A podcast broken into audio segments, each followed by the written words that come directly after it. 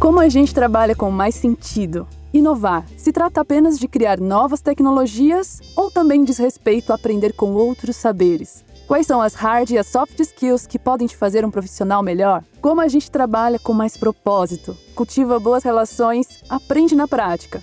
O futuro do trabalho e da educação depende da nossa evolução. Essas são as conversas do Café no Corre, o podcast de Ambev On, plataforma de conhecimentos em inovação. No nosso podcast, trazemos convidados especiais para conversar sobre como aprender constantemente é imprescindível para se manter relevante. Vem com a gente!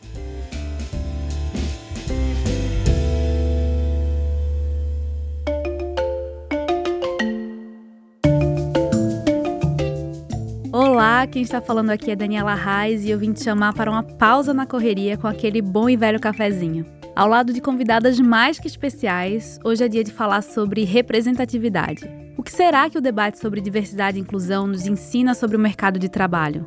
Bora falar sério. Precisamos ver mulheres negras no poder e não somente saber que isso é necessário. Como a gente alcança essa realidade? Esse é o tema de hoje por aqui. Então pegue agora seu cafezinho recém-passado porque está começando mais um Café no Corre. As mulheres negras compõem 28% da população brasileira, mas, no entanto, são também as representantes mais comuns entre os profissionais desocupados e subutilizados. Pior que isso, 72% das mulheres negras não foram lideradas por outras mulheres negras nos últimos cinco anos de trabalho. Ou seja, representatividade zero. Elas nem ao menos sabem que podem chegar a cargos de gestão porque, em pleno 2022, isso ainda é raro para a maioria das mulheres. E agora, Brasil? Se a mulher negra é uma parcela tão gigantesca na gestão dos lares brasileiros, por que o trabalho não tem espaço para elas? Quem vai falar comigo sobre esse tema é a Viviane Duarte. Essa mulher incrível criou projetos super importantes, como a consultoria Plano Feminino e o Instituto Plano de Menina, que auxilia meninas de comunidades mais pobres a entrar em contato com empreendedoras de diversas áreas. Ela já foi CEO do BuzzFeed e escreveu seu primeiro livro recentemente, O Quem é Você na Fila do Pão. Ela ama viajar, conhecer novas praias, andar de bicicleta e ter tempo para curtir o presente com calma e sem pressa. Me conta, Vivi, como é juntar tanto trabalho e priorizar seu tempo com você mesma? Como é que você dá conta? Ai, que delícia, Dani. Ai, adoro te ouvir. Que bom que eu tô aqui com você, com a Mi. Bom, eu, para dar conta, a gente primeiro precisa entender que a gente. Eu estabeleci um mantra para mim, gente, que é assim: corra atrás dos seus planos, mas não se esqueça para trás. E foi um mantra que há três anos eu venho falando para mim mesma, porque a gente equilibrar todos os pratinhos e ter tempo pra gente, para curtir o que a gente conquista, para saborear as coisas, né, que a gente tá ali fazendo no dia a dia, sem aquela pressa, aquela loucura compressora que é de realização, de preciso chegar lá, é muito importante, porque senão a gente buga. Eu buguei e aí reprogramei, recalculei rota e agora eu tô com esse mantra aí, realizando, mas não me esquecendo para trás, que eu acho que é muito importante, né? Essencial. Nossa, um papo que já começa assim, a gente sabe, né, como vai ser importante. e aqui também a gente tem uma outra convidada super especial, que é a Michelle Sales. Ela é psicóloga, mãe, educadora e head de diversidade, inclusão e saúde mental da Ambev. Além disso, essa referência de mulher criou Carreira Preta, que é um grande hub de oportunidades para pessoas negras quando se fala de inclusão no mercado de trabalho. Recentemente, Michelle protagonizou um momento histórico. Ela foi a primeira mulher negra a subir no palco da convenção anual da Ambev.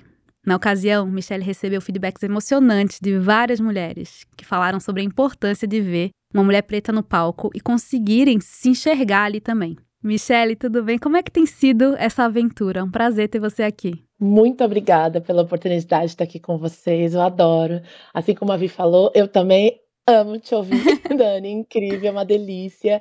E essa aventura tem sido assim uma muito boa, muito boa mesmo. Eu acho que o quanto que a gente de fato consegue construir um novo olhar social e transformacional, é assim, não tem preço. Não posso dizer que assim é fácil, que é suave ou que não é cansativo, porque eu estaria mentindo. Mas o resultado que isso traz alimenta a alma. Então, assim, quando você comentou, por exemplo, da nossa convenção, é, os feedbacks que vieram, foram feedbacks de mulheres, foram feedbacks de homens, pessoas que vieram mostrar o áudio que mandou para a mãe, porque a mãe é uma mulher negra, e quanto que o impacto, olha, tipo, mãe, você trabalhou sempre numa situação, por exemplo, mais operacional, e olha, agora a gente tem uma liderança dentro da companhia negra. Então, assim, é, é muito, muito, muito forte. E o quanto que, assim, esse espaço que a gente está ocupando é fundamental para a gente construir essas novas narrativas, novas percepções e, de fato, quebrar um pouco do, da palavra mesmo que você usou, né? Do raro, a liderança é, negra ser rara, sendo que a gente é a maior parte da população e a mulher negra é a base da pirâmide do país, né? Então, isso é muito forte. Não, e é muito bom ter vocês duas aqui, porque eu acho que a gente vai ter um papo muito profundo sobre todas essas questões. Porque ver mulheres negras em cargo de poder é muito importante. Então, qual é a importância de ver vocês nesses cargos tão relevantes, liderando times, sendo exemplo para outras mulheres, mudando a cara de um mercado que tem muito a evoluir? Quais são as dores e as delícias de ocupar esses espaços? Como tem sido essa trajetória até então? Bom, eu tenho 43, né? Vou fazer 44 agora em junho, tô há 20 anos no mercado. E a minha passagem, assim, a minha evolução, essa jornada toda de, de carreira, teve várias nuances, né? Porque eu fui me descobrindo mulher negra no meio desse processo, né? De ocupar espaço. Então, eu sou uma mulher negra de traços que não são traços negroides, né? Um, um, cabelo cacheado mais solto, uma pele mais clara. Então tem uma passabilidade dentro desse tema do colorismo, né? Minha família toda miscigenada, acabei é, alisando o cabelo e continuando com esse cabelo liso um tempão, até meus 35 anos. Então eu fui, é, é igual uma cebola, né? Você vai descascando, vai quanto mais eu fui crescendo, né, dentro do ambiente corporativo, eu fui sentindo o que está acontecendo? Quem que sou eu na fila do pão aqui dentro desse lugar, né? E quando eu me descobri, realmente, eu sou uma mulher negra, eu tenho ancestrais, eu tenho essa história e comecei a ocupar o espaço como uma mulher negra, comecei a sentir muito mais na pele o que é ser uma mulher negra com poder dentro do mundo corporativo brasileiro, né? Que é uma afronta para a raça branca, hétero privilegiada do nosso país. É uma afronta. O que, que essa menina tá fazendo aqui, né? 43 anos com cara de 20, tem o etarismo todo aí também. Então, assim, mas quem que é ela na fila do pão? Peraí, quem que é essa mocinha? E eu comecei a ter que cada vez mais construir minha narrativa, meus soft skills, né, inteligência emocional, porque eu não queria parar, eu queria mais, queria ocupar mais, chegar mais, não sozinha, como a Michelle falou, puxar outras meninas, outras mulheres. Então tem que ter uma força, uma resiliência. Eu brinco até no meu livro, é, eu uso a, expressão cutie crazy, eu faço a fofa, mas eu tô louca para hackear o sistema. Então, essa vozinha, essa carinha, não tá aqui à toa. E assim a gente vai, com muita resiliência, com muita também sororidade, com aliadas importantes. Mas eu descobri que se a gente não tiver inteligência emocional, a gente para no caminho. Porque a maioria ainda não está acostumada com essa representatividade e nem quer, não está fazendo questão né, de ter diversidade no teu ambiente. Então, a nossa responsabilidade, a autorresponsabilidade de cuidar da nossa inteligência emocional, de quem são realmente nossos aliados, né? Ou quem está se aproveitando da pauta para poder, né, tomar conta ali do nosso espaço, que é nosso por direito, é muito importante. Então, autorresponsabilidade e resiliência, inteligência emocional é, são os pilares que me, me sustentam. Incrível, Vi, super incrível. Acho que tem várias coisas que a gente se conecta, né, aqui nessa história que você trouxe. Eu também me tornei uma mulher negra depois dos meus 30 anos. Foi quando eu, eu fiz o Big Shop e cortei o cabelo mesmo, e, e aí agora ele tá natural. Fazer essa ressignificação, esse processo de autoconhecimento, acaba expandindo para o mundo como um todo, para todas as nossas relações e intersecções nesse sentido, né? Então, assim, é absolutamente importante que a gente também olhe para esse ponto. E ao mesmo tempo, é uma dor, né? A Dani falou das dores e das delícias. Então, uma das dores é essa. A gente não são um volume de referências grande. Quando a gente tem e pessoas que conseguiram furar a bolha, é, não no momento atual, mas antigamente, né, anos atrás, essas pessoas tiveram muito que se embranquecer. Essas mulheres tiveram que se embranquecer para poder estar dentro dessa bolha e não necessariamente furar essa bolha, mas ter esse sentimento de pertencer. Na hora que você se vê de outra forma, se reconhece de outra forma, você mesmo não pertence àquele universo, àquele modelo, àquela cultura, àquele formato. E como que você faz para transformar isso? Então isso é uma dor e é uma dor constante. Mas isso também está muito no pioneirismo, no pioneirismo de nós estarmos ocupando esses lugares e saber que mesmo com dor, a gente vai fazendo de novo, vou me repetir porque é coletivo. Então eu não estou sozinha. Então essa dor vem, mas eu sei que eu posso partilhar, compartilhar, ressignificar isso e continuar ocupando esses espaços e continuar aumentando esses espaços para trazer outras mulheres, outras pessoas negras e tudo mais. E essa questão do pioneirismo também eu acho que tem uma força muito grande em não tenho uma referência, mas eu tenho que me tornar uma referência e se tornar uma referência exige um processo de autoaceitação que, enquanto pessoa negra que foi criada nesta sociedade que estamos, é muito complexo. Porque o que você aprende é que você tem nãos desde que você nasceu. Você não é aceito, você não é bem visto, você não é confiável, você não é uma pessoa adequada para A, B, C, D ou E. Então, você ressignificar tudo isso, entregar nos moldes que você não foi criado e muitas vezes orientado, e ainda se tornar referência para outras pessoas, demanda muita resiliência. Então, o processo do antifrágil, né, que a gente fala tanto, o quanto que impacta, eu aprendo e redireciono, né, digamos assim isso. Então, para mim isso tem sido assim absolutamente importante e que conecta com um ponto também que é muito forte para mim, a aceleração.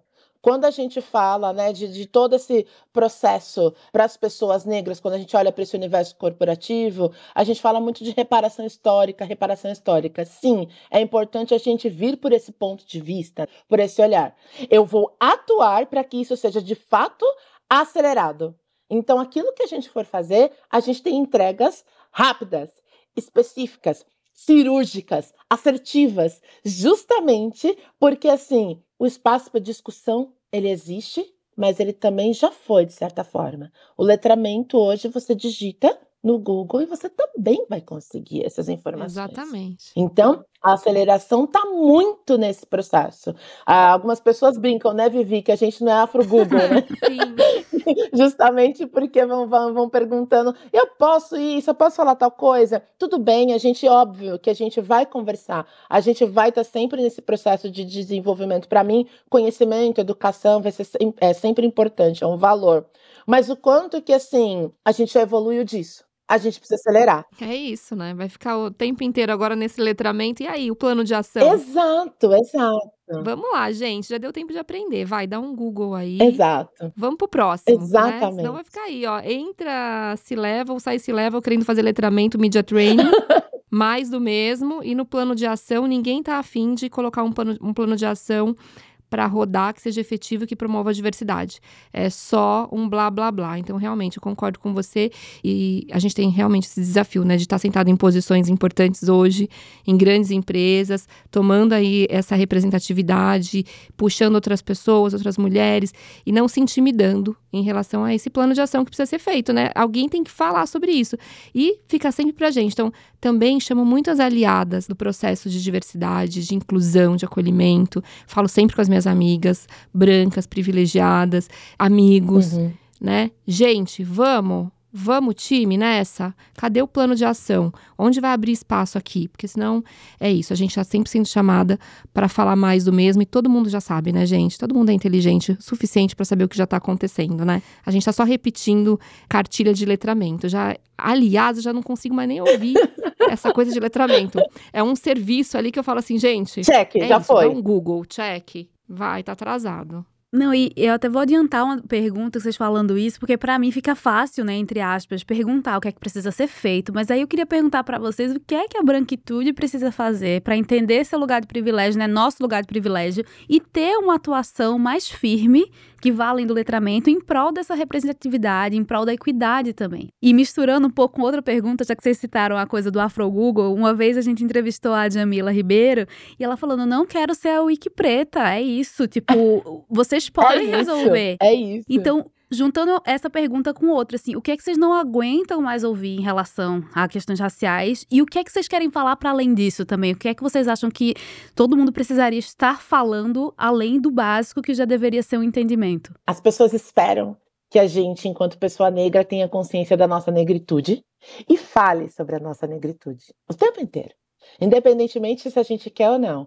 Eu e Vivi nos colocamos nesse papel. Tá tudo bem, nós vamos falar sobre isso. Mas não é toda pessoa negra que precisa falar sobre isso. A questão é para as pessoas não negras, para as pessoas brancas. Você reconhece a sua própria branquitude? Você sabe o que é a sua branquitude, o que ela representa, quais são os impactos, como que isso atua no nosso processo social, no nosso processo econômico? Então, essa consciência sobre quem você é nesse mundo da diversidade e você fazer parte dessa diversidade, porque as pessoas tendem a olhar o outro como uma pessoa diversa. Olha para mim e fala, Michelle é uma mulher negra, ou aquela pessoa tá, é uma, uma pessoa cadeirante. Olha, ela é uma pessoa com deficiência. Então tá estampada né, a diversidade daquela pessoa. Mas quando é uma pessoa branca, a pessoa branca ela não se percebe enquanto diversa. Qual é a sua diversidade? Qual é a sua percepção em relação à branquitude? A gente fala de negritude, mas a gente também tem que falar de branquitude. Quais são os impactos que a branquitude traz na nossa rotina, no nosso dia a dia? Isso é absolutamente fundamental. E tomar essa consciência e atuar com intencionalidade o tempo todo. Toda vez que a gente aprende sobre alguma coisa, né, na nossa época escolar, acadêmica e tudo mais, a gente fala sobre experienciar esse aprendizado, esse conhecimento, né? É a mesmíssima coisa. Eu tenho letramento sobre a questão racial, eu tenho letramento sobre a minha branquitude, mas como eu de fato executo isso na minha rotina? Desde o momento que eu estou comprando um cafezinho, uma cafeteria, no momento que eu vou andar no shopping, comprar alguma outra coisa, ou eu vou interagir num jantar, estou num restaurante, o que for, ou eu vou contratar pessoas para estarem trabalhando comigo, ou eu olho para pessoas de referência em relação a lideranças, etc. A gente acabou de falar, Vivi acabou de lançar um livro. Quantas pessoas não negras já leram o livro da Vivi por ser uma autora negra? Como que está essa referência? Como que a gente percebe como que a narrativa né, de uma pessoa negra, a fala dessa pessoa negra. Então, esses pontos, as pessoas não negras têm que amadurecer, se reconhecer e ter intenção na atuação. Eu acho que assim a gente consegue ter uma, uma chamada, né? um, um call to action efetivo para que a gente possa ter uma atuação efetiva na, na, rotina, sabe? No relacionamento, na troca. Nossa, concordo muito, Mi. E eu, eu falo sempre da gente usar, né? Essa questão do privilégio, né? O quanto que dá para usar o privilégio a favor da mudança. E o quanto que é incômodo, às vezes, usar esse privilégio. Porque é você abrir um pouquinho, furar sua bolha, ter empatia para entender a visão do outro, o mundo do outro. Então, eu sempre provoco é, as minhas amigas, meus amigos, colegas de trabalho a furar bolha, a perceber que não é só sobre o seu mundinho, não é só sobre a ilha de Manhattan que a gente vive na Vila Olímpia, não é sobre, sobre o nosso clubinho da Vila Madalena, né? E outros aí que estão espalhados por esse Brasilzão, né? Não é sobre ser hipster ou não, é sobre diferenças sociais muito importantes que existem no Brasil. A gente vive num país extremamente desigual. E essa desigualdade, no mapa social, a gente olha e a gente vê, todo ano aparece a mesma desigualdade. Uma menina que nasce na zona oeste de São Paulo, em Perdizes, ela tem oportunidades que uma menina que nasce no Capão Redondo nunca terá. Então, assim, essa menina da Zona Oeste, na maioria das vezes, uma menina branca, que estuda em colégio particular, que faz aula de dança, que tem momentos que pode ir para Disney, para praia, ela tem experiências isso vai constituir com que ela seja a menina que mais vai aplicar para vagas em globais, que mais vai ter oportunidades de carreira, porque enquanto ela está fazendo todos os cursinhos dela, a menina do Capão Redondo está em dois cômodos, morando com oito pessoas, ajudando a criar os irmãos, cuidando da casa, indo para a escola e não tendo aula. Como que essa menina do Capão, que na maioria é negra, vai conseguir a mesma oportunidade que a menina da Zona Oeste, né? Então, como que essa menina da Zona Oeste ela vai crescer, vai se tornar uma empreendedora por inspiração, uma empresária, uma mulher do mundo corporativo? Como essa menina pode fazer para furar a bolha? Já que ela se tornou uma mulher de negócios, com privilégios, furar a bolha e saber que não é meritocracia, saber que ela está ali justamente pelos privilégios que ela teve, porque ela podia não estar. Se a gente tivesse a mesma condição de igualdade nesse país, de educação, de oportunidade, obviamente a gente não teria tanta branquitude no mundo corporativo. Eu posso circular, eu assim, circulo nas maiores empresas desse país. Eu sempre sou a única mulher preta nos lugares que eu estou. Então, assim, a gente está falando demais e agindo de menos. Então, o plano de ação é muito importante. Primeiro, a consciência dos privilégios, né? E usar a caneta que você tem na mão para mudar esse jogo. E como que a gente vai mudar esse jogo? Fazendo um plano de ação coerente, transparente, honesto, saindo da fala, saindo dessa, desse letramento, desse lugar cômodo e confortável, que é só se tornar um speaker sobre diversidade de ENAI, né? Porque a vertical de ENAI está muito em alta. Mas o que, que você está fazendo para dentro da tua companhia? O que, que você está fazendo nas suas rodas de conversa? Você tem amigas negras? Quem são as pessoas que você se relaciona diretamente, né?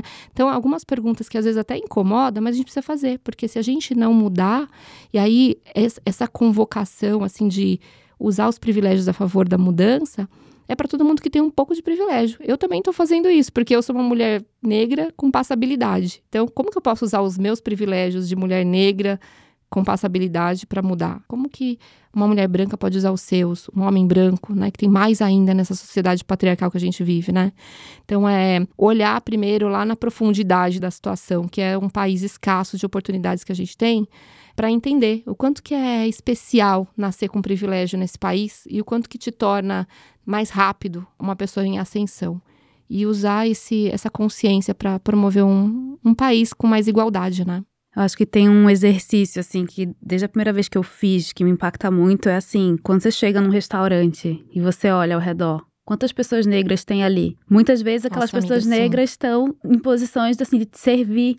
Tipo, não é normal, né? Num país onde 54% da população é negra, a gente tá vendo essa falta de representatividade, assim. Então eu acho que isso vale para tudo, assim. Quais livros de mulheres e homens negros você lê? Quem você segue nas redes sociais? Quem são suas referências? Quando você pensa num CEO, numa CEO, você, qual é a figura que você imagina? Assim, eu acho que a gente tem um é quase uma atividade muito básica de pensar, mas que às vezes muda uma chave e você, depois disso, você não consegue desver o, o tamanho do problema. A partir disso, o que é que você faz, né? Nossa, sim. Com certeza. Isso é muito forte, assim, eh, eu acabei participando no evento em que as pessoas que estavam no backstage vieram, né, depois conversar comigo falando, e eram pessoas negras, vieram falando assim, olha, já participei de vários eventos, mas assim, eu precisava falar com você.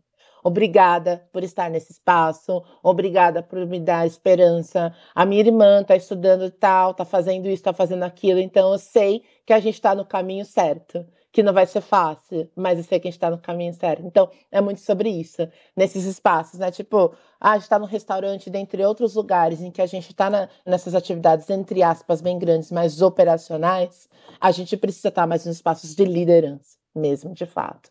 Aliás, Michele, conta como é que foi ser a primeira mulher negra a subir no palco da CIOS, né, da convenção da Ambev, à frente de centenas de pessoas, de muitas mulheres, inspirar outras mulheres a chegarem ali também um dia. O que é que você ouviu? Como é que tem sido essa troca até então? Porque eu tenho informações de bastidores que, assim, você tá uma celebridade aí dentro, assim, muita gente te solicitando. Isso é incrível. Queria muito que você contasse dessa experiência. Dani, eu, é, eu não sei nem escolher a, a palavra exata. Eu acho que eu preciso dizer que primeiro foi uma surpresa, de certa forma, em relação à reação.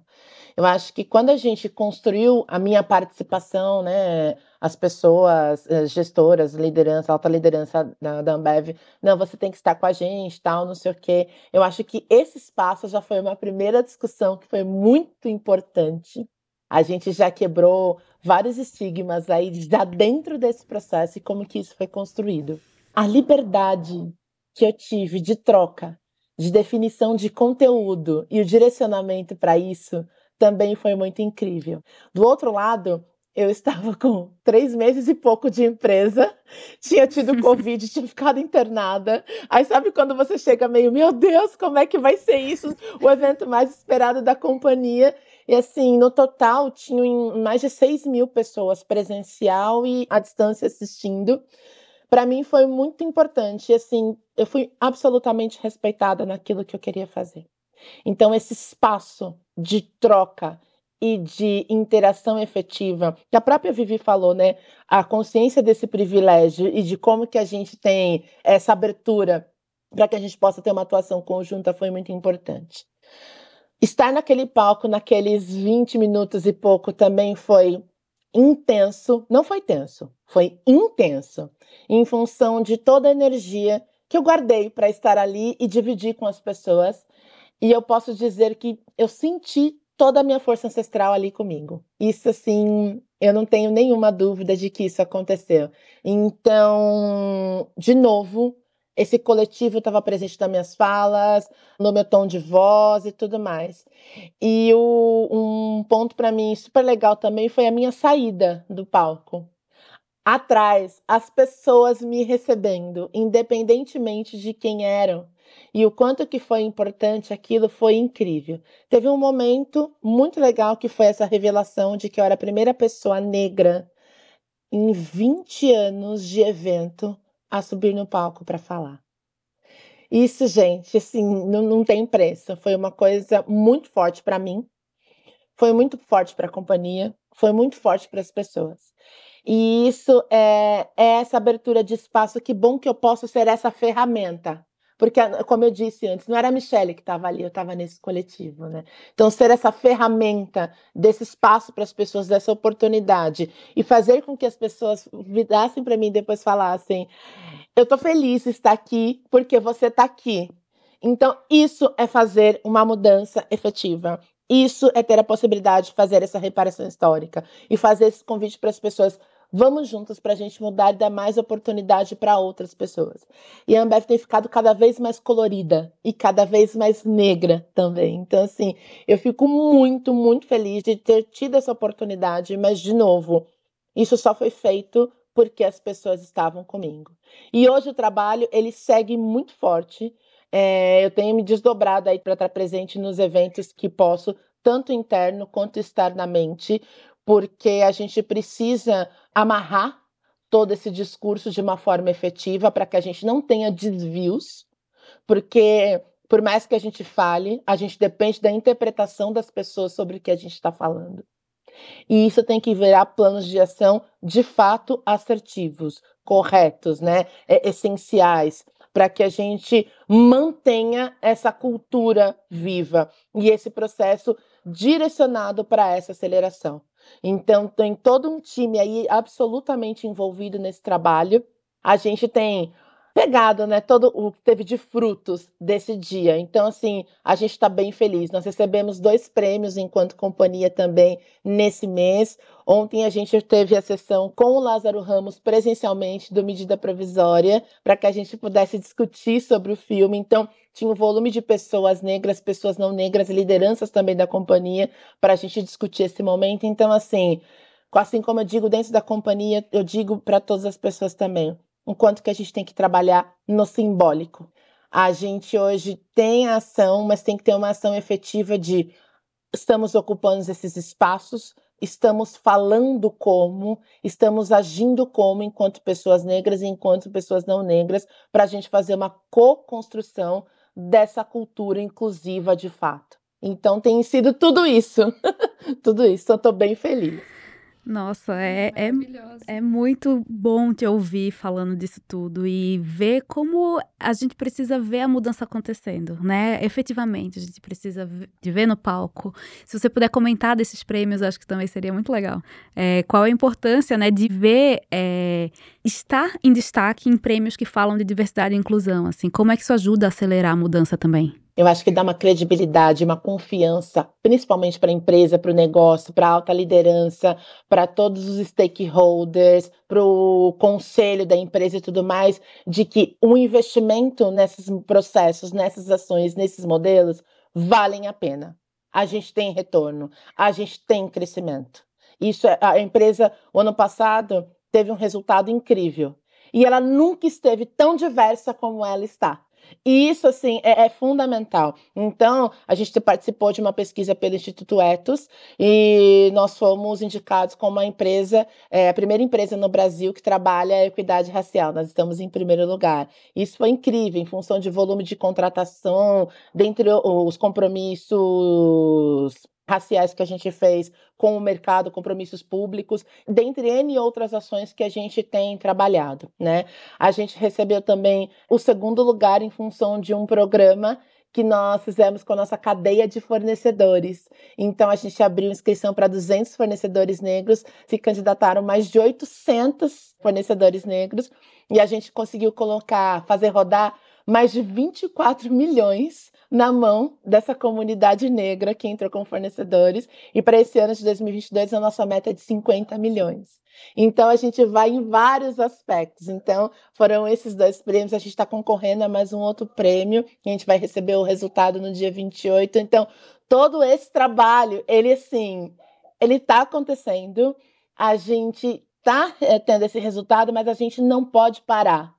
Às vezes as pessoas falam, ai, que legal, recebeu o prêmio. Eu falo, que legal. Aí foi mais uma etapa que a gente fez, que isso significa que estamos no caminho. Mas, assim, estamos ainda muito precisando da construção da equidade para a gente chegar no processo de inclusão de fato. Né? Tem toda uma rotina, um dia a dia aí que precisa ser trabalhado. Ou seja, representatividade e diversidade também são coisas muito importantes para o negócio, né? Tipo, é preciso que a, a, cultura corporativa entenda isso. Sim. Não é só uma reparação, é assim, é dinheiro no bolso também. Nossa, sim, Dani, dinheiro no bolso, isso é tão importante a gente falar, porque não é assistencialismo, né? Trabalhar com uhum. diversidade é ter inteligência nos seus negócios. Então, a gente tem várias pesquisas, né? McKinsey, por exemplo, que tem uma pesquisa incrível mostrando o quanto que aumenta produtividade, mais de 30%, lucratividade, 35%, nas empresas que têm talentos diversos. Então, o quanto que investir em diversidade,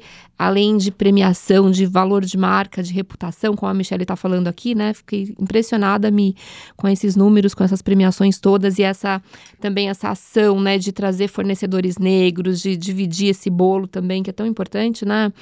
Fiquei impressionada, de verdade, parabéns. E o quanto que tudo, né, além desse, de premiação, que traz esse valor agregado para a marca, o quanto também traz de receita, sabe? De, de incremental ali. Então, de deixar de ter crise, porque tem pessoas olhando 360, assim, de diversas experiências sociais, como a gente falou aqui. Tem gente da Zona Oeste, tem gente do Capão Redondo, tem gente de todos os lugares que vão trazer inovação para o teu negócio. Então, é inteligência de mercado, Dani. Isso é tão importante a gente falar, porque é verdade, tem números que comprovam. Tá aí a Michelle também contando aqui, né? Todos os, os números que vocês avançaram, né? Fiquei super feliz de ouvir, Mi. Fantástico. Incrível. Não, e a gente tá falando desse monte de coisa. Agora eu quero voltar um pouco para saber das trajetórias de vocês até aqui, porque vocês estão aí, né? Poderosíssimas, em cargos muito importantes, liderando times. É, e eu quero saber um pouco de, de onde vocês vêm, o que é que vocês criaram, quais foram os percalços no caminho, quais foram as inspirações e referências. Queria que vocês contassem um pouco. Eu sei um pouco das histórias das duas, mas queria, assim, para quem está conhecendo agora, saber de vocês. Ah, deixa eu começar então, Mi. Bom, eu sou a Vivi Duarte, aquela menina que né, olhando para minha infância, muito serelepe, cheia de planos. Nasci num curtiço na freguesia do Ó. Então, num lar aí de mulheres muito guerreiras, né? Minha mãe, minha avó, sacoleiras do Braz, como eu gosto de falar. Então, que elas eram e me ensinaram demais essa resiliência. Acho que também olhar o caos com propósito, sabe? De uma forma propositiva. Então, aquele tal do vender o almoço para pagar a janta, tinha em casa, né, aquilo, né? E eu ouvia minha avó falando: é, vendeu almoço para pagar janta, isso daqui comprou essa roupa muito caro, vai revender, isso aqui não vai dar nada. Então eu ouvia essas mulheres falando de negócio o dia todo e nessa perspectiva de sobrevivência, né? Mulheres empreendedoras para sobreviver e arrimo de família. É, então eu venho desse cenário, assim, de ir hackeando o sistema, de ser muito mentorada por elas para ter boas escolhas. Então, esses do's e don'ts negociáveis e negociáveis que a gente fala hoje, eu lá desde pequena tinha muito ali, né? Essa coisa. Se escolher para esse lado, não vai virar jornalista. Tá querendo ser jornalista? Então, vai lá para você ver o que vai acontecer. E eu aprendi muito, assim, essa resistência, né? Mas que ao mesmo tempo, ir hackeando o sistema, ir pulando todos esses obstáculos para ir conquistando e se tornando sempre aquela, a única, né? A referência, aquilo que a gente estava falando chega uma hora que é um peso ali, né? Eu falo que eu vou fazer 44, parece que eu tenho 150. De tanta coisa que eu já vivi para chegar onde eu estou. Comparando com as minhas amigas da mesma idade que tiveram outros caminhos, né? Mas eu sou uma, uma mulher que é isso, né? Essa representatividade da, de toda essa desigualdade que a gente tem no Brasil e o quanto que se a gente conseguir conduzir de uma forma propositiva também, fazer bons aliados, ter resistência emocional, é possível que a gente consiga chegar, né? E sempre com esse olhar muito atento de respeitar minha história, de me autocuidar, né? E de puxar outras mulheres e outras meninas também. Hoje o Instituto Plano de Menina faz esse papel. É muito um ódio às minhas amigas que não vieram, que nasceram como eu em curtiços e não conseguiram ocupar outros espaços e foram ficando pelo caminho. Algumas felizes, a maioria não que né, a gente vai acompanhando as histórias de todas, mas o Plano de Menina é esse instituto que eu criei em 2016 para capacitar com hard skill, soft skill meninas da periferia do Brasil todo e conectar com vagas de emprego. Inclusive, a Ambev é uma grande aliada, assim, já contratou muitas meninas, especialmente na pandemia, a gente teve contratações incríveis. Então é também a gente chegando e puxando, né? Uma sobe e puxa a outra, que a gente fala. Bem raiz, né, Michele? Né, Dani? A gente que está tanto tempo né, junta nessa internet, fazendo conteúdo. É muito privilégio, assim. Eu, eu fico muito feliz de olhar a minha trajetória, onde eu estou agora. E que bom que eu consegui chegar saudável e terapia em dia, com inteligência aí para ocupar de, da melhor forma esses espaços, porque é muita luta para chegar onde a gente a gente tá, sabe? Onde eu estou, sabe? E de você que eu conheço há mais tempo, eu sei que você já empreendia na prática muito antes de empreender com o plano feminino. Você já deu oficina teatral, você foi vendedora de loja de roupa, você teve empresa de Sim, cesta amiga. básica, você foi esteticista, abriu clínica de estética, você teve empresa de coffee. Então, quando a gente vê hoje a pessoa bombando, a gente não imagina a trajetória, né? Qual a importância também da gente honrar esse lugar, assim? Porque eu acho que na cultura que a gente vive hoje também, ai, a gente enaltece quem chegou lá, mas assim, ninguém sabe tudo que você Né? teve que fazer, assim. Amiga, sim, gente. Olha, eu vou falar, eu tenho aquele coisa do, do empreendedor na veia, assim, eu gosto de empreender, entrar em empreender, né? E eu ia mesmo fazendo as coisas, vendendo, é, abrindo lojinha, abri no fundo de casa uma estética, fiz curso de estética corporal, buscando que jeito que vai ser, eu não sei, mas eu vou me formar, eu vou fazer essa faculdade, eu vou fazer essa coisa acontecer. Então eu ia, né, desbravando assim um, um caminho para chegar onde eu queria. E o empreendedorismo com certeza me ajudou demais a fazer as coisas acontecerem de uma forma mais rápida. Então ter essa, sabe, esse DNA empreendedor das sacoleiras do Braz lá que foram minha mãe e minha avó, me ajudou demais aí, sabe, vamos diversificando o negócio, né, desde cedo, né, Dani? No perrengue até conseguir chegar no plano, e aí é outro, um outro formato mais consistente, já era executiva, sair do mundo do corporativo para empreender, mas antes disso, gente, para me formar, para fazer as coisas acontecerem, tive mil modelos de negócio, assim. Fazia muitas coisas, de telemarketing a esteticista. Maravilhoso. E você, Michele, conta também de tudo que você já fez até chegar ao ponto onde você está hoje. Eu conto, mas só quero fazer um comentário antes sobre o que a Vivi trouxe, né? Que ela falou desse DNA empreendedor.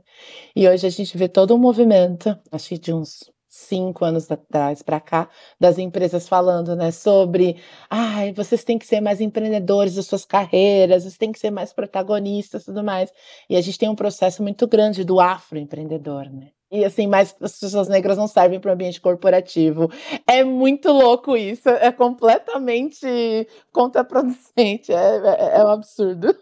Inclusive, na base do empreendedorismo estão as mulheres negras que empreendem por Exato. necessidade, né? Então, eu acho que em muitos momentos a gente vê uma romantização do empreendedorismo, mas a gente valoriza menos essas histórias dessas mulheres que estão há muito tempo precisando Vendendo Criar. almoço para pagar janta, né? Como Exato. diz minha avó. Exato, tenho certeza. A gente fala tanto desse processo de projetizar e tal. Se a gente pega uma mentoria, uma consultoria com a sua avó e com a sua mãe, tenho certeza que as soluções saem, sabe? Sai. só- ah, pode não Sai. sair as palavras que as pessoas estão acostumadas, né? Mas é isso. A gente tem que mudar essa percepção, né? Isso é super importante. Mas, gente, falando um pouquinho aí de mim, né? Assim, a Vivi falou sobre ela ser uma criança serelepe, achei super legal. Eu sempre fui uma criança também, eh, eu era que dançava, né? Eu, assim, então adorava estar sempre dançando, me apresentando, adorava ser representante da classe, sabe essas coisas? Sempre fui muito certinha. Meu caderno era todo coloridinho, as minhas lições eram sempre em dia. Eu falava, mãe, olha aqui, né? Eu acho que meus pais também me incentivaram demais nesse sentido. E eles foram, minha mãe, principalmente, assim, a figura da minha mãe nessa questão da educação, eu falo que ela foi implacável. Ela deixava de comer para pagar a escola para gente. Eu tive a oportunidade de sempre estudar em escola particular, desde o, do, de quando eu estava no maternal até a minha formação né, acadêmica, assim, eu sempre estive em escola particular e esse acompanhamento, assim, de certa forma até ferrenho, né, de como estão as coisas, tirou 10, não fez mais com a sua obrigação, sabe aquelas coisas assim, né, que a gente hoje não faz, né? Mas o quanto que eu entendo absolutamente a importância disso, de quando ela fez. E ela tem um ensino aí médio completo, meu pai tem um ensino fundamental, e eu tenho pós-graduação e meu irmão tem mestrado. Então, assim, a gente sabe qual foi o esforço que eles fizeram para que a gente pudesse, né, chegar nesse momento. Então, a gente sempre foi muito estimulado para essa questão da educação. Teve um momento que eu queria fazer muito faculdade de dança, então ela falou: você vai morrer de fome, pelo amor de Deus, etc. Mas foi por um estímulo muito específico também da minha família. Além de eu, de eu aos três anos de idade, já ter ido para a escola de samba e entender como de fato o processo da escola de samba acontece, porque as pessoas se encantam pela maravilhosidade que é a bateria, que é o ritmo, que é a música em si, mas como que funciona o processo da comunidade, como que funciona o estudo para que aquele ano possa sair um samba enredo com uma letra conectada com aquele tema. É uma coisa extremamente séria, profissional e mergulhada. Então esse processo da arte, né, de você se dedicar, sempre foi muito forte para mim. E além disso, eu ia muito no teatro municipal, adorava assistir o balé da cidade, dentre outras coisas. Então essa questão cultural sempre foi um estímulo também, sempre forte na família. E aí eu fui fazer uma. Quando a gente faz teste vocacional. E saiu justamente para lidar com pessoas, etc. E eu escolhi né, fazer psicologia tive incentivo aí da família, apesar daquelas primeiras perguntas, psicologia é para louco, né? Então, eu, mesmo assim, eu segui em frente. E, assim, fiquei muito feliz por essas escolhas que eu acabei fazendo nesse caminho. Então, assim, eu sempre trabalhei em empresas, assim, o meu primeiro estágio foi numa empresa é, chamada Fonway, que era uma empresa já da área de telecom, uma empresa grande. É, depois eu fui para o Banco Santander e desde então fui passando sempre por empresas grandes, me desenvolvi sempre na área de recursos humanos, mas em várias atividades dentro dessas áreas. O que para mim foi sempre uma escola, uma escola de eh, entender como que funcionava por dentro esse negócio, o segmento, o modelo das pessoas. Eu acabei lidando com alta liderança desde muito cedo em função de eu sempre gostar de estar em processos novos. Então, assim, ah, eu lembro quando a gente criou a célula de hunting. Pela primeira vez eu era estagiária. Então, quem que vai fazer parte? Então, eu, eu quero fazer. Então, eu acabava estando muito próxima. E eu acho que esse modelo me fez questionar bastante coisas. Primeiro, eu não me via ali. Então, por mais que eu estava, eu estava ali, eu fazia parte, eu estava sentada, eu estava conversando, eu não me via ali, eu não me sentia vista também necessariamente e nem ouvida por muitas vezes. E era muito maluco que eu lembro de situações em que eu conversei de soluções em que imagina que a Michelle que tinha falado aquilo, alguma outra pessoa que tinha proporcionado falar daquela ideia trazida à discussão. Então, esses foram pontos que foram me amadurecendo, digamos assim, nas escolhas de carreira que eu quis fazer para mim. Então, eu me apaixonei pela área de desenvolvimento, essa questão do conhecimento sempre foi muito presente, então, sempre quis ser professora. E além de eu dar aula, eu fui um período da igreja, tudo mais católico, que eu dava aula na igreja, depois eu fui dar aula no Instituto Europeu de Design para pós-graduação, dei aula lá por seis anos de design de carreira. E sim, eu sempre fui muito, muito apaixonada por isso, então fui para a área de desenvolvimento, principalmente em liderança, fui me especializando nisso. Mas diversidade e inclusão sempre acabou me puxando, né, de alguma forma. Então, quando surgiu a necessidade de lei de cotas no Brasil lá atrás, eu já fazia parte desse processo, o quanto que eu falei eu quero para esse projeto, as pessoas, eu lembro o quanto ficava mal que a gente, principalmente para ligar, e a gente tinha telefone fixo naquela época, ligar para as pessoas, por exemplo, que tinham deficiência auditiva. Como era falar no telefone com a pessoa com deficiência auditiva? Hoje a gente tem um monte de aplicativo, de software, é, WhatsApp, etc., que facilita. Mas naquela época tinha aquela coisa de oi, né? De você né, falar um pouquinho mais alto para a pessoa te ouvir. E eu lembro que as pessoas tiravam um sarro desse tipo de trabalho e aquilo sempre me doeu. Só que a partir do momento que eu fui passando por áreas e experiências dentro das companhias, eu tomei como decisão mesmo da minha vida atuar com isso. E teve uma pessoa em especial que eu vi o modelo de trabalho dela no mercado, que aí foi uma referência também, que eu falei assim, dá para fazer usando do meu conhecimento. É, além das coisas que tinham acontecido na minha vida, que falou na Janot. Eu gosto muito do, do jeito da Luana. Da... É incrível. Ela é maravilhosa, né? Então, a postura, o tom de voz da Luana, a forma com que ela traz as discussões, a conduta, eu assim, para mim sempre foi uma aula. E eu me inspirei muito naquilo e falei como que eu posso usar daquilo que eu tenho conhecimento, porque o fato é que na minha rotina, quando eu faço, sei lá, os programas, os grandes programas de estágio, programa de trainees, programas de lideranças, as pessoas negras nunca são contratadas. A gente não alcança essas pessoas em função de pré-requisitos que as empresas tinham na época. E eu falei, eu preciso fazer parte dessa mudança. Então, fui redirecionando a minha carreira muito para isso. Então, assim, hoje, assim, eu me sinto muito feliz em poder dizer que essas experiências, né, de família, de trabalho e tudo mais, me fizeram enxergar legados e entender estratégias de outras pessoas para que eu pudesse também construir esse espaço, que eu acho que sempre, sempre, sempre a gente faz de forma muito conectada e de mãos dadas com outras pessoas. E um ponto importante para mim de toda essa construção também são alguns valores. São as questões do negociável e inegociáveis. Então, tem alguns valores que são inegociáveis para mim. Então, por exemplo, família, respeito, liberdade, são coisas que para mim não são negociáveis. Então essas escolhas de ah, você escolhe seu filho, sua carreira, eu não acho que tem que ter uma escolha de um ou outro. A gente está vivendo na época do equilíbrio, né? Uma hora um puxa um pouquinho para lá, o outro puxa um pouquinho para cá, mas faz parte. E é isso que vai fazer com que a gente se equilibre. Acho que é tudo isso. Ai, maravilhoso ouvir. Isso me deu vontade de perguntar para vocês, assim, tanto você, Michelle, com carreira preta e você, Vivi, com plano feminino, qual a importância de ter um projeto autoral? Assim, o que é que esses projetos ensinaram a vocês e como é que eles ajudaram a alavancar as carreiras? Porque eu acho sintomático, né? As duas têm essa, essa força muito grande, assim. Eu queria entender um pouco mais sobre isso.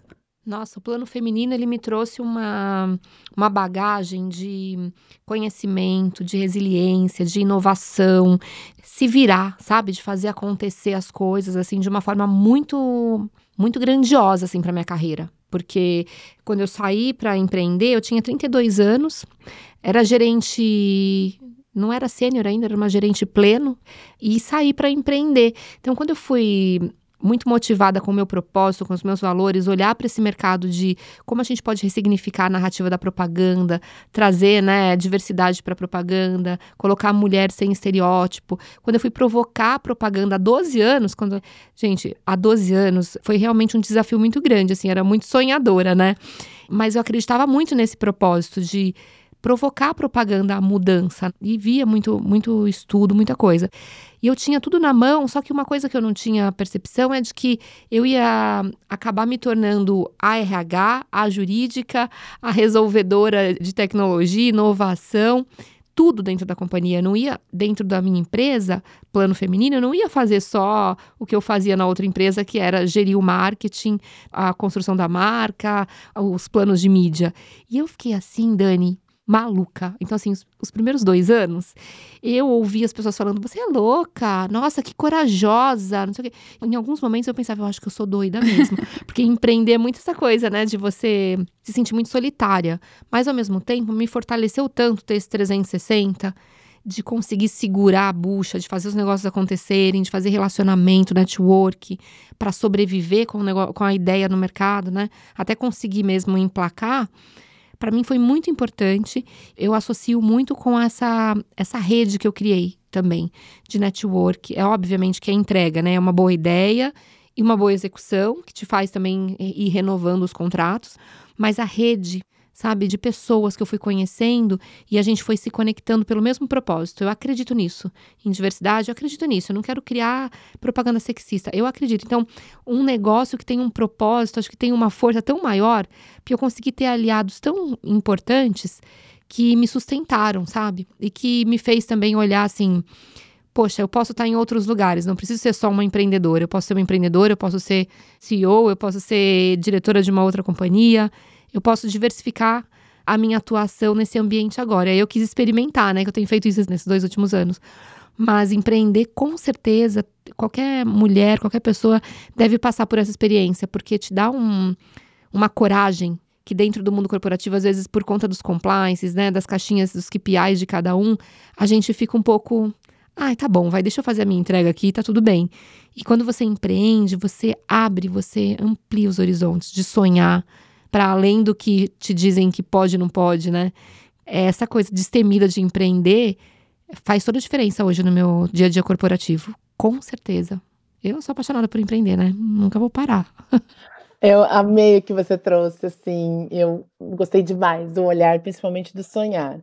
Eu acho que quando eu me deu a oportunidade de fazer o Carreira Preta, eu vim de uma situação bem específica, e que eu tinha acabado de ter o Caetano também. Então, Carreira Preta me fez ressignificar e potencializar o que era essa maternidade e fazer não só para as pessoas como um todo, mas principalmente para o meu filho.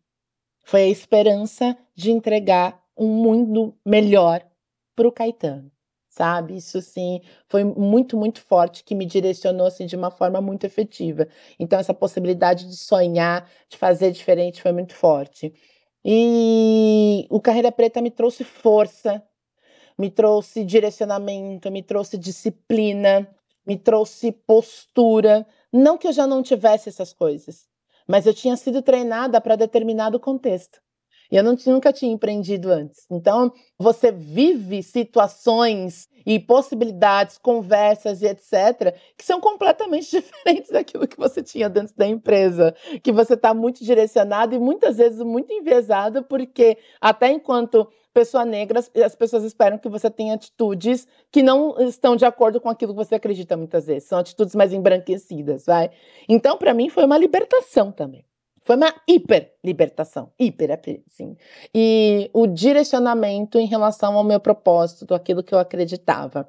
Então foi fantástico. Para mim foi fantástico ter podido fazer isso, realizar e impactar na vida das pessoas, os feedbacks que a gente foi recebendo, os alinhamentos, o quanto assim você fazer um programa de estágio e daquele volume de pessoas contratadas, você lá, foram 15 pessoas, dessas 15, tinham cinco que eram as pessoas que tinham salário na família naquele período, porque todo o restante da família não estava trabalhando.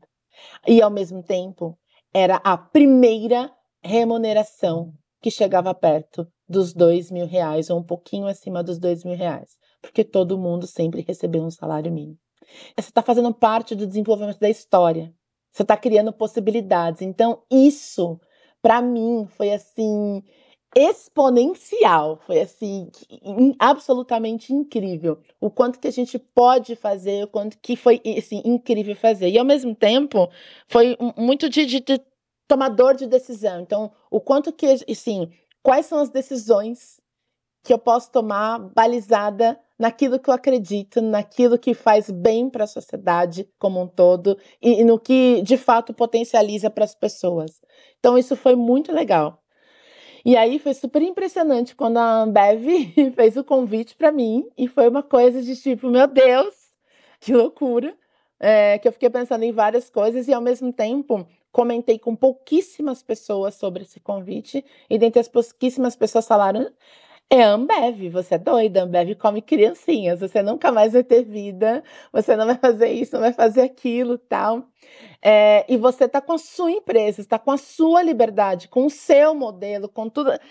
E foi muito interessante ouvir tudo isso. Primeiro que a Ambev não come criancinhas. Eu estou muito feliz lá, já contei para vocês como está esse cenário e é fazer parte da transformação cultural conecta muito com os meus valores. E quando as pessoas me falaram, né, sobre você estar tá com a sua empresa, com os seus horários, com a sua tomada de decisão, eu falei assim, nossa, gente, isso é muito legal. Mas na Ambev eu vou com a mesma palavra que eu usei antes. Eu vou dar uma, vou exponenciar o meu trabalho. Porque na cadeira que eu estou hoje, a gente tem uma responsabilidade por 32 mil vidas que são de colaboradores. Quando eu olho para as pessoas, olhando, por exemplo, para beneficiários, a gente tem a família dessas pessoas. Então, um volume de trabalho muito maior. Então, quanto mais eu posso impactar, melhor. Isso conectou muito com uma crença que eu tenho, que eu, apesar de revisitá-la sempre, né, eu, uh, eh, para ver se continua fazendo sentido, eu mantenho. Eu me tornei psicóloga para cuidar das pessoas, né? Tem todo um compromisso, um juramento em que eu não me tornei uma psicóloga clínica, não fui clinicar, porque eu acredito que a mesma uma hora que eu estou com uma pessoa é a mesma uma hora que nesse momento eu estou com 32 mil pessoas. Então, Carreira Preta hoje segue com pessoas incríveis na direção, no processo, fazendo projetos assim que a gente está cada vez amando mais. E tô com um trabalho super direcionado dentro da Ambev, que eu tô muito feliz também ter essa responsabilidade. Então foi uma conexão assim muito abrangente. Ai, que demais. Isso do dar uma hora, o quanto cabe de inspiração, né? O quanto você pode impactar. Ô, gente, e nessas atuações de vocês, né, que estão fazendo tanta coisa, qual é a importância de cuidar da saúde mental? Assim, como é que vocês fazem para colocar a máscara de oxigênio primeiro em vocês? Nossa, eu, te, eu comecei falando, né, dessa, desse mantra que é corra atrás dos seus planos sem se esquecer para trás, que eu criei para mim mesma. Porque por muitas vezes eu fui me auto-sabotando em relação a tempo, porque a gente quer realizar e aí aquela loucura para fazer acontecer, porque é necessário fazer acontecer, tem pessoas se inspirando em você, vai. Só que tem um momento que a gente buga, né? Então, eu senti esse bug assim aos três anos, meio que um quase burnout, uma sensação de não tô aproveitando as coisas que eu tô conquistando. Por exemplo, eu lancei meu livro, e primeiro livro, e eu já estava engatilhado com o segundo. Aí eu lembro que a, a, minha mãe falou assim: eu falei, ah, já tô escrevendo o segundo tal. Minha mãe falou assim: calma, curte o que você acabou de fazer. Que, que você, acabou de conquistar, né, é? também. O que, que você acabou de falar? Então, é, eu tô sempre visitando esse lugar do autocuidado, da saúde emocional, da inteligência emocional, da saúde mental, para a gente poder curtir o que a gente conquista. Eu acho extremamente essencial, é um pilar essencial para a gente realizar todo esse monte de plano que a gente tem. Se a gente não tem saúde mental, as coisas vão ficando difíceis, né? Então, acho que terapia, educação física, né? Eu faço hoje, eu tenho um tempinho que eu falo tempo para mim, que é esse tempo de me exercitar, de acordar cedo, ter a minha rotina saudável também de alimentação, de tomar água, porque a gente não é um cacto, não é mesmo? A gente precisa de água. Então, assim, uma mulher hidratada é uma mulher bijona. Estou toda hora indo ao banheiro mesmo, mas muito feliz porque eu tô cuidando de mim, sabe? Então, também essa coisa que eu, quando eu olho pro espelho, eu falo assim: poxa, a gente conseguiu, mais um dia a gente se cuidou, deu certo. Eu também fico muito mais orgulhosa. Para além do, dos planos todos que eu quero realizar, o maior e o essencial é cuidar de mim sabe? Principalmente de quem tá ao meu redor também, ali, o que, que eu escolho, o que, que tá tóxico eu tiro. Então, ah, eu tô assim nesse momento, sabe? Nesse mantra. Corra atrás dos seus planos e não se esqueça para trás. E um dia de cada vez, porque cada dia é uma doideira na nossa correria. Mas eu não deixo de encaixar um tempo para mim nessa correria para eu honrar a mulher que eu sou, a que eu quero me tornar. Senão vai chegar toda flagelada, não vai dar certo, né? Eu tive, gente, uma. Uh, o ano passado, uma cirurgia de tireoide, né? Eu tive que extrair a tireoide por conta de alto nível de estresse e tal. Porque eu nunca tive nenhum tipo de problema de saúde. De repente, a minha tireoide fez pluf, explodiu. E eu tive que fazer extração de tireoide, tinha nódulo na tireoide, precisei fazer uma série de tratamentos, sabe? E aí aquilo me deu um, sabe, um clique também de falar: peraí, querida. É aquela coisa assim, você não é uma super heroína, você não vai conseguir salvar todo mundo, não dá. Você precisa ter um tempo para você, você precisa se é, reorganizar. Então, essa respirada na jornada é tão importante, né? Eu estava é, fazendo isso há três anos, mas do ano passado para cá eu falei: não, não me deixo mais para trás. Então, cuidem da saúde emocional de vocês e essas coisas de inegociáveis que a gente está falando aqui também, muito importante. Eu acho que eu fiz uma faxina na alma aí e na vida também nos últimos anos de prestar atenção. Quem tá no corre com você, quem tá aí enchendo só o saco, muito tóxico, vai se vai se afastando, vai se cuidando, que você tem muita coisa para viver. Então, saúde mental, gente, é tudo na vida, viu? Eu anotei aqui essa frase, é, vai para minha agenda, viu? Corra atrás dos seus planos e não se esqueça para trás. para trás, por favor. Essa frase é incrível mesmo.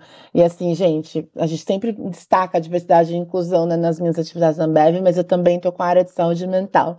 Então, é uma Ai, responsabilidade, é uma responsabilidade constante isso, né?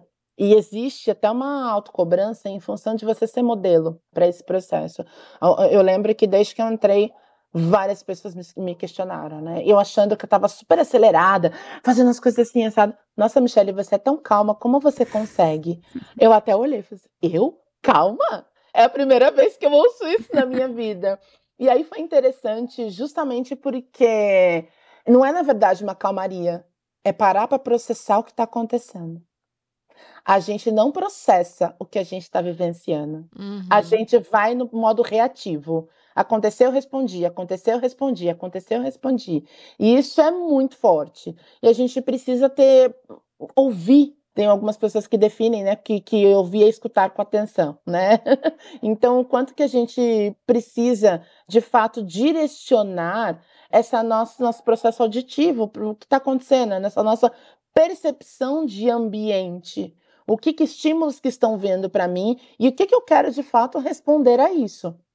Eu tive uma conversa super importante e foi uma conversa difícil com uma pessoa que a gente teve um cenário ruim na nossa vida de trabalho. Depois de alguns meses a gente voltou a se falar e fiz um convite para a gente bater um papo e foi um bate-papo lindo, de super ressignificação, tal. Foi assim, nossa, foi uma coisa muito maravilhosa. E o quanto que a gente está disponível a entender que pessoa que eu estou me tornando através dos estímulos que eu estou vivenciando. Nossa, essa Nossa. frase eu amei, gente. Essa daí. É, pode repetir, por favor, para quem estiver ouvindo anotar também. que pessoa Sim. que eu estou, que pessoa que eu estou me tornando através dos estímulos que eu estou vivenciando. E eu acho que é uma escolha diária. Diária. A Vivi falou, né, que a gente assim, toda hora é uma correria, tudo é orgânico, tudo vai acontecendo. Nananana. Tá, o que, que eu quero com isso? O que, que eu quero no final da linha? Qual que vai ser o resultado final para esse processo, né? Então, assim, é muito importante a gente conseguir fazer esse balizador. E o que que ajuda a gente a fazer isso, na minha percepção, é a sua tensão. Como que você tá nesse nível de tensão se, se você tá tipo, não, tá ok, eu tô só ativo, acordado e atento, ou se eu estou tensionado, tô esticado naquela minha resiliência que o negócio tá. E como que eu vou perceber a situação que está acontecendo à minha volta.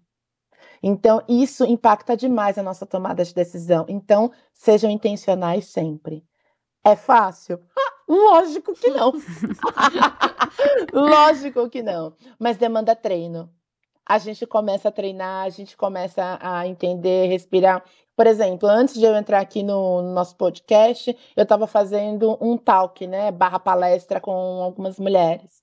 E eu falei assim, ok, então vou ter algumas das minhas próximas três, quase quatro horas vão ser nesse modelo. Fui lá, peguei uma água, um café, coloquei aqui, um café não, que eu não tomo muito café. Coloquei meu chá aqui do lado tal. E o que que eu fiz? Coloquei as músicas que me fazem relaxar e me conectar com um dos meus valores, que eu falo muito de família, porque eu sou muito de família.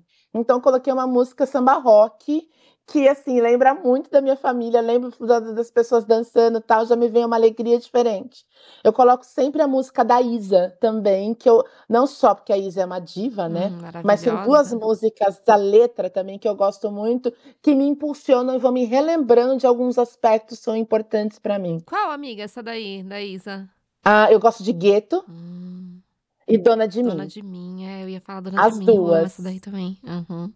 E a no de, do samba rock a é Só nos Bailes, que eu adoro aquela música também. Então, assim, eu me direciono. Eu tava numa outra situação tensa de manhã antes, que eu tinha que resolver isso. Eu falei, opa, como que eu tô me deixando levar por esse sentimento? Não dava para vir aqui me mantendo nesse sentimento, nessa energia.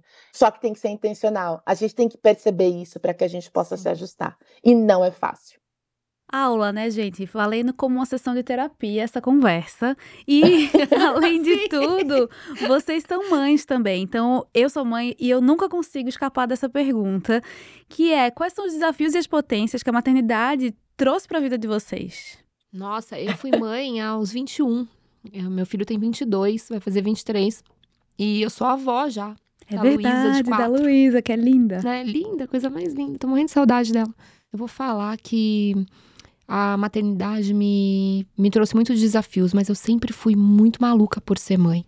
Eu quis ter filho cedo, assim, eu casei muito cedo, era de uma religião muito conservadora, assim, de igreja e tal. E aí casei cedo, depois quis engravidar cedo, queria ser mãe, eu achava a coisa mais linda, assim. E quando o, o Paulo Neto chegou, já no momento de gestação, eu já comecei a perceber, uh -oh, tem uma coisa que vai, as coisas mudar um pouco, as coisas vão mudar. E aí eu fui parando, assim, é, é, em relação a os cursos que eu fazia, todas as coisas eu fui tendo que readaptar. E uma das coisas mais, assim, que me chamou mais atenção nesse momento da maternidade foi que eu não tinha rede de apoio. Eu nem sabia que era esse nome, rede de apoio. Mas eu ficava pensando assim: quem vai me ajudar? Porque eu estava longe dos meus pais, é, eu estava numa outra cidade, e aí eu comecei a fazer amizade com as vizinhas. E quem podia ficar com o Paulo para eu fazer um curso ali na faculdade, para eu fazer alguma coisa, para eu E aí eu comecei a criar essa rede para poder me ajudar a realizar meus planos e eu percebi que nunca mais ia ser igual, que a maternidade também ia me puxar para uma força comunal de realização, mas ao mesmo tempo para um lugar que é esse lugar do machismo, do patriarcado, que é de perguntas que as pessoas fazem, né? Onde está teu filho? Mas essa vaga serve para você porque você vai ter que viajar e você tem uma criança pequena. Você acha que isso ok? Então eu estava sempre me sentindo assim subestimada dentro de, de, de, alguns espaços de poder assim que eu queria enfrentar, ainda muito jovem, porque eu, nas entrevistas de emprego eu já recebia esse essa bordoada assim. Mas você é mãe, mas tão cedo. Mas qual que é a perspectiva? Quantos filhos você quer ter afinal? Se você começou já com 21, tive só ele, né? Mas as pessoas já falavam assim: então você vai ser uns cinco filhos. Então, assim, a parideira ela, né?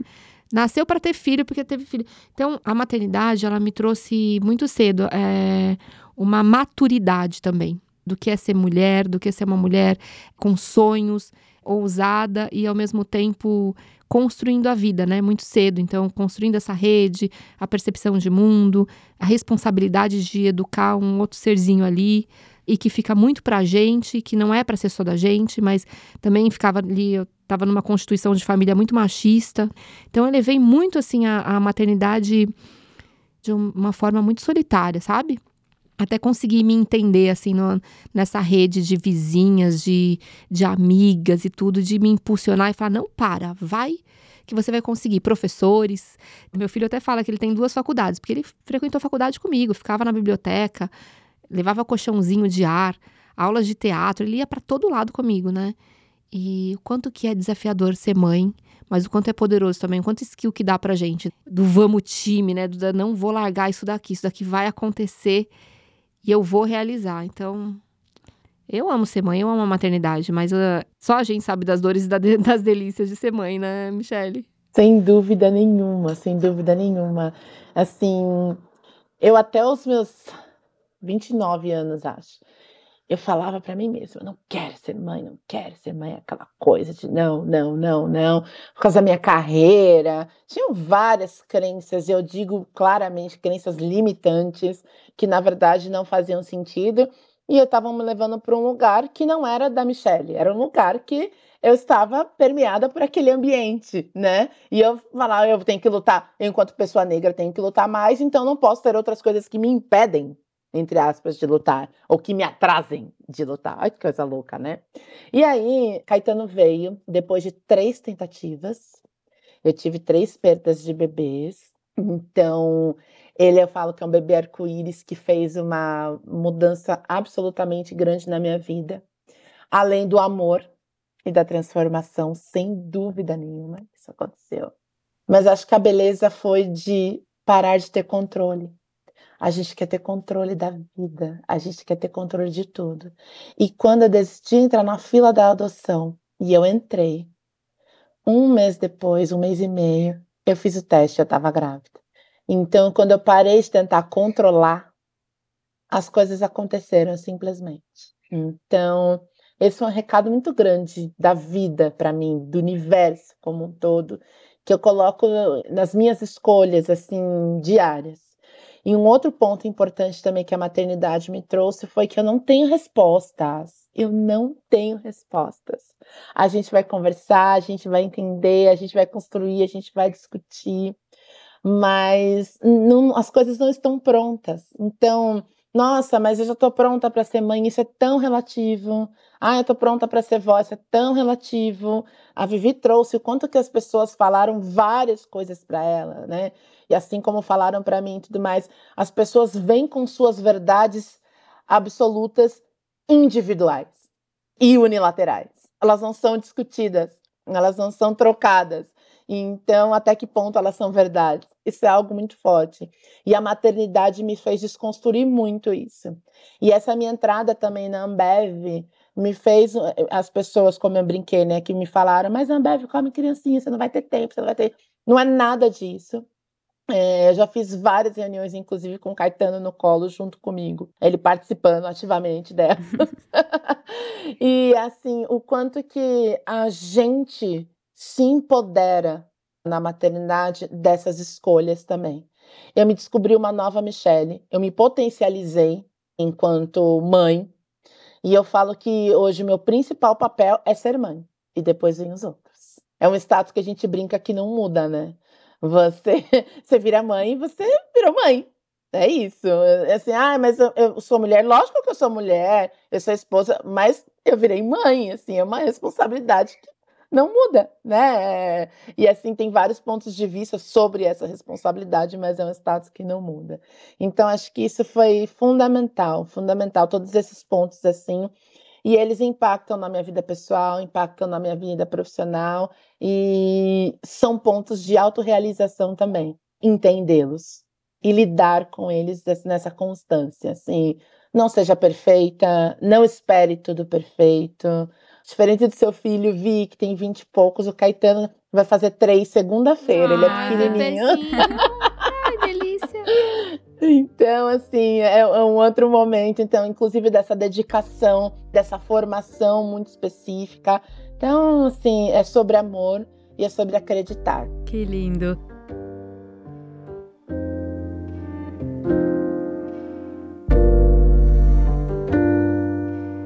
Gente, eu queria ficar aqui horas com vocês, porque, meu Deus do céu, esse papo.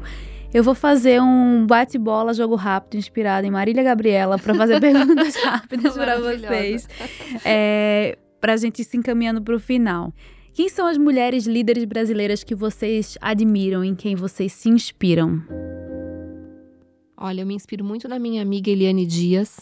Ela é empresária do Racionais MC, advogada.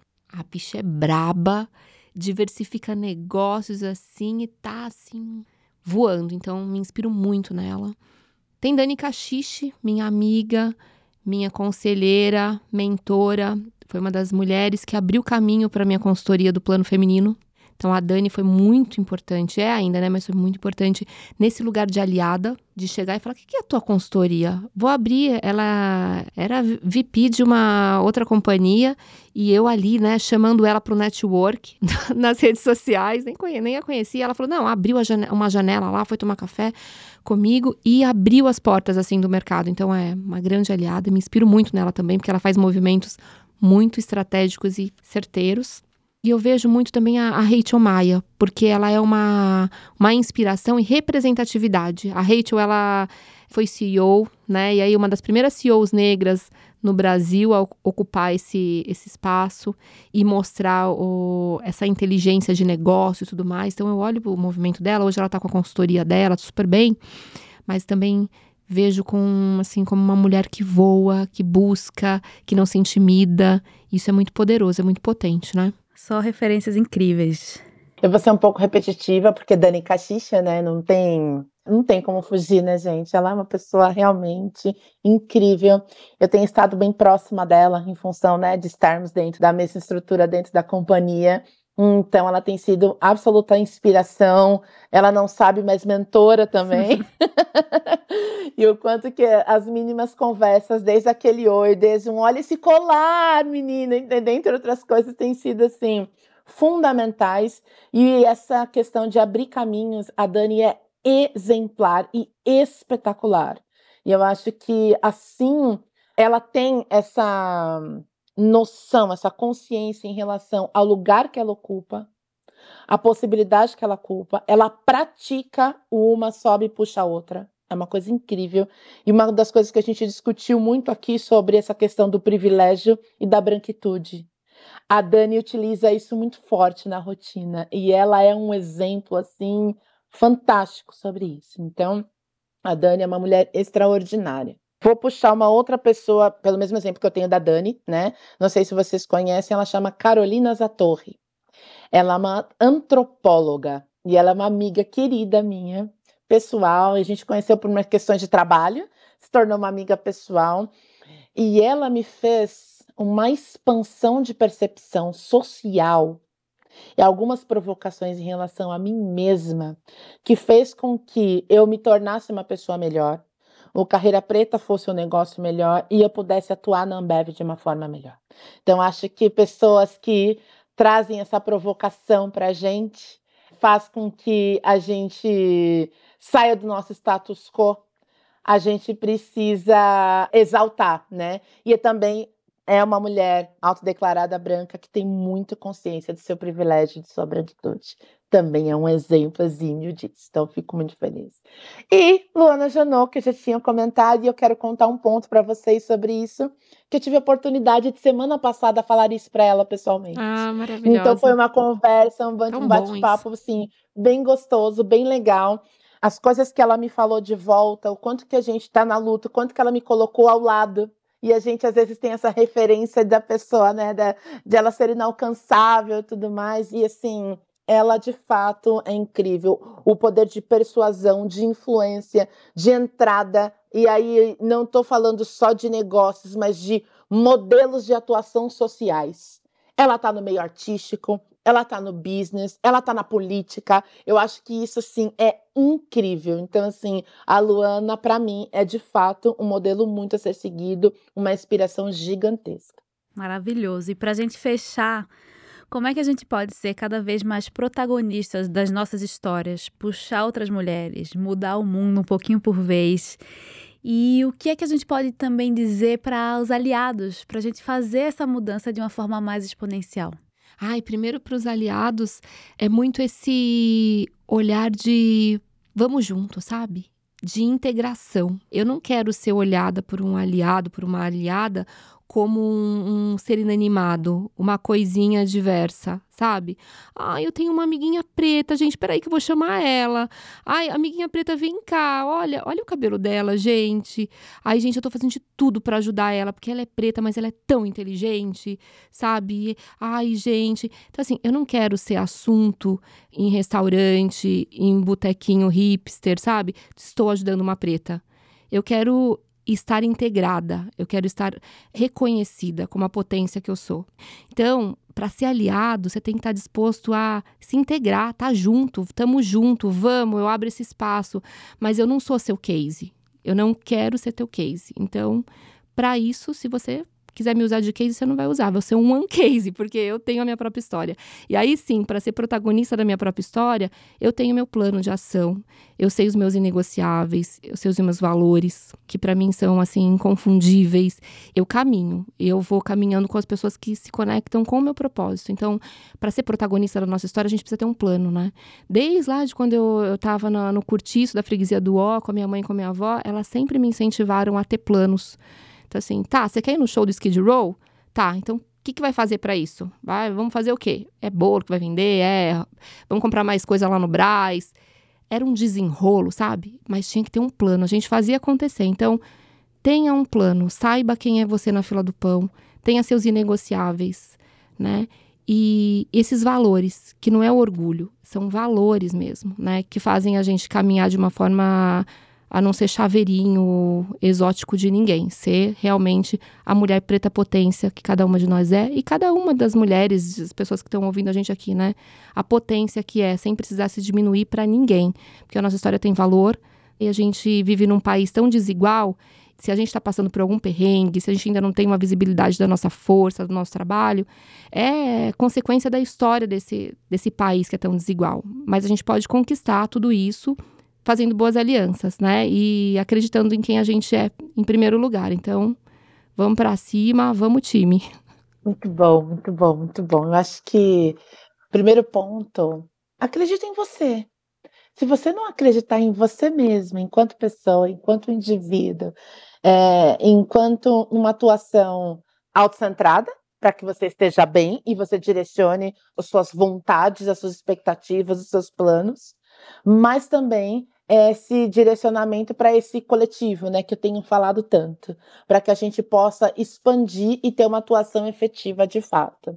E para os aliados, primeiro ponto que eu vou usar uma frase que talvez não seja muito fair, mas não me use e nem nos usem de token. Não somos token. Vamos fazer coisas reais. Vamos fazer planos, ações de fato efetivas para que a gente possa transformar e mudar. Às vezes, ai, vem aqui, pessoa negra, vem falar aqui com a gente. Vem aqui, pessoa negra, vem tirar uma foto com a gente. Vem participar, não sei o quê. O que você está fazendo de fato com essa imagem, com essa fala? Que é transformacional isso? Então, isso vale a pena. Se você não tem uma resposta afirmativa para isso, não faça. Mude a estratégia porque a gente não está aqui para não investir o tempo adequado nisso. São 400 anos que já não foram investidos da melhor forma na gente mesmo. Né, sendo fofa na minha colocação. né, Vivi? Que eu podia trazer de uma outra crazy. forma assim. Sendo a cutie crazy. Né?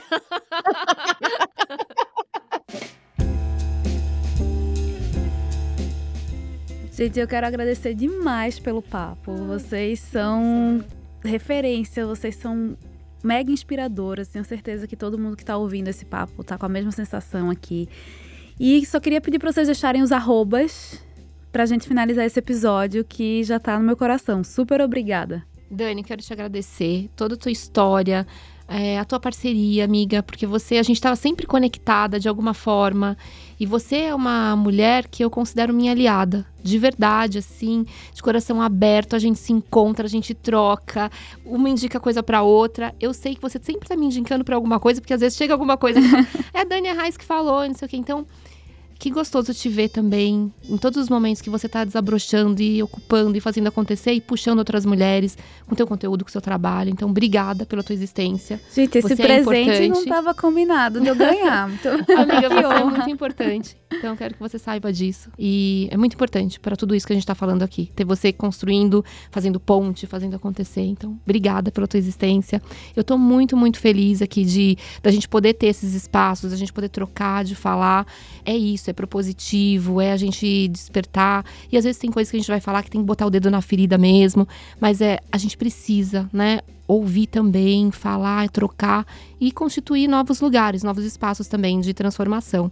O meu arroba no, no Instagram é avividuarte, arroba avividuarte e arroba plano feminino. Tenho também do Instituto Plano de Menina, que é arroba plano de menina oficial, que é o nosso instituto, então sigam lá. Tem LinkedIn também, Viviane Duarte e vamos continuar essas conversas, né? Vamos continuar conectadas. Nossa, com certeza, vamos continuar conectadas. Dani, muitíssimo obrigada. Segunda, né? Que a gente faz juntas. Segunda, olha, já estamos em casa. Podcast, assim, que delícia. É uma oportunidade incrível. Você é uma pessoa extremamente inteligente, de referência, e é gostoso, né? Esse bate-papo com você. É uma coisa de conforto, de leveza, de seriedade, de propósito. Então, assim, muitíssimo obrigada pela oportunidade novamente. Conte sempre, sempre, sempre comigo, de verdade. Queria trazer uma frase que eu acabei não falando antes sobre a questão da criação, né, da maternidade, que tem aquele provérbio africano que fala, né, é preciso uma aldeia para se educar uma criança. E o quanto que eu tenho falado tanto dessa questão do coletivo, dessa questão da transformação, dessa questão da gente não ter respostas prontas, da questão da gente controlar tudo, etc, etc. Então, que cada um entenda o seu papel e entenda que essa nossa aldeia, que essa nossa sociedade, cada um precisa atuar para que todo esse processo de educação, de conhecimento e de transformação possa acontecer. Então, a gente que pega esse conhecimento, de fato, faça essa transformação na realidade. Então, super obrigada. O meu Insta é fechado, ainda estou arrumando isso, porque eu tenho muitas fotos do meu filho então eu sou uma pessoa que o protege com bastante carinho, mas é o Mi Vila Franca, o meu arroba, e Ambevion, que é o que a gente está fazendo aqui agora, ah, né? Delícia. Que é super especial, é arroba Ambevion, que tem toda uma atividade de conhecimento que a gente faz fortíssimo. E lógico, né, também da origem, tem o arroba Carreira Preta, caso vocês queiram também conhecer um pouquinho do trabalho. Muito obrigada, gente. Muito obrigada a você que está ouvindo. Segue a gente no Instagram, arroba Ambevion, e lá no link da bio você vai conseguir ver por onde a gente se espalha. LinkedIn, newsletter, podcast, é, site. Então, aproveita e vem com a gente compartilhar conhecimento. Super obrigada.